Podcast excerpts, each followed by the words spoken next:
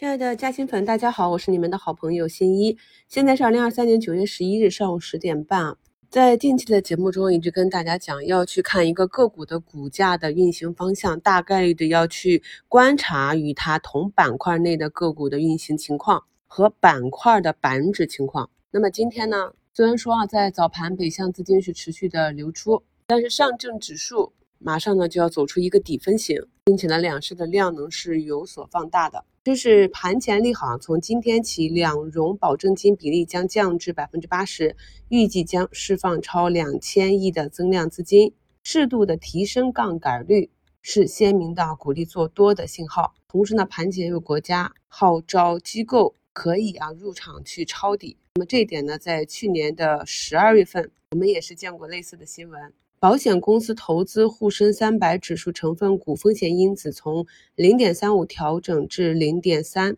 投资科创板上市普通股票风险因子从零点四五调整至零点四。虽然当下明显的增量还不会立刻显现，但是机构资金入市的信号越来越强了。同时呢，这类资金啊是比较偏好红利股息类的股票。我们可以看到，非常难得的，在经过了长达接近两周的调整之后啊，今天市场上的领涨板块是 CRO、创新药、减肥药啊、医疗器械这些。在前两周市场震荡寻底的过程中，我跟大家在节目中讲到的，除了热点科技板块的其他的，你去布局中长期看好的这些板块和个股，那要观察它的股价在跟随市场的震荡调整中是否再次创出新低。如果呢股价没有再次创出新低，即便是持续的调整，那依旧是可以看作一个底部震荡结构。比如说，医药里的龙头恒瑞医药，在八月二十一日创出三十七点一的一个低点之后呢，是一路上冲到八月二十八日啊高开啊四十三点三这个位置，然后呢就震荡整理了两周，这个过程中呢一直是沿着均线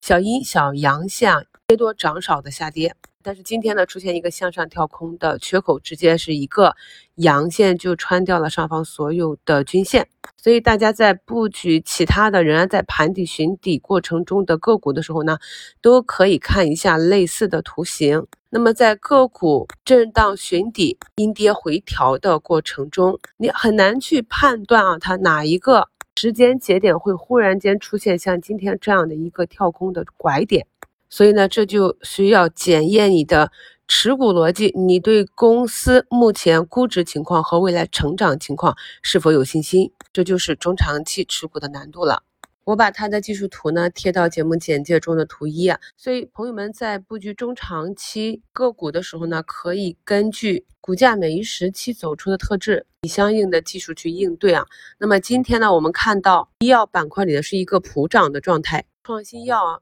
医疗器械、生物科技，以及我们前面讲到的恒生医药这些，看到板块内的个股和板指是一个整体向上，那么大概率的今天这个板块整体就是一个领涨，也是带动着指数目前呢是慢慢的回归均线。那至于是否有一个持续性，最好的策略呢就是做跟随。很多朋友呢都是比较看好医药的这一个长期的赛道。我在评论区也看到大家的讨论啊，呃，前期呢受到医药反腐。影响把这个反弹给打断了。今天这样一个普涨，板块内个股底部集体的异动，朋友们呢可以重点关注一下你跟踪的板块内的个股是否出现了底部右侧的形态啊。在昨天给大家更新的一周展望里，图六七八啊都是上周热点板块的个股冲高回落的图形啊。那么可以看到这些上周放量大涨的个股呢，今天在早盘都有不同程度的低开回落。我们之前在点评这个板块的时候讲过一个时间节点呢，就是华为的发布会。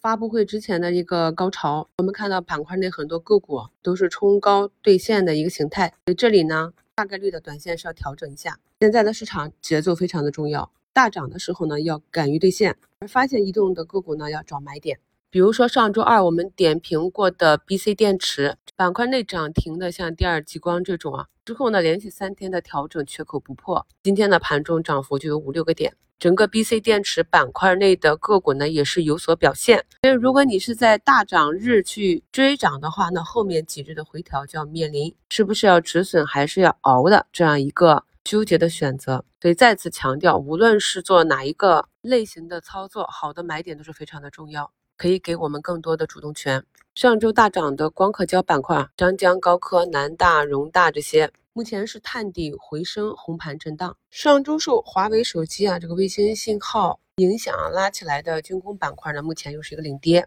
因为今年的基金发行情况屡创新低啊，我们都知道，通常在基金大年的时候，军工才比较容易有比较好的表现。所以这也是我在一周展望里和近期节目里跟大家讲的，我们看到了一些现象，要去挖掘一下背后是否有足够硬的逻辑，或者我们产生了一个预期之后，要去观察市场是否认同你的预期，然后多方面结合。再来制定相应的操作策略。本月月底呢是有中秋和国庆双节，两市会休市十天啊。指数这里呢，我们现在大概率的依旧是看以八月二十八日周一高开的那一个高点为压力位，下方的缺口为支撑，这样一个宽幅的震荡。目前呢，上证指数又暂时的站上了布林中轨，布林口呢也是在收缩。市场在选择方向的时候，依旧是可上可下。朋友们提前做好双节的仓位预案。利用市场的涨跌，尽可能的啊主动性的去进行仓位调控。每日复盘的时候，可以根据市场的情况，对你啊中短期的操作预案进行微调，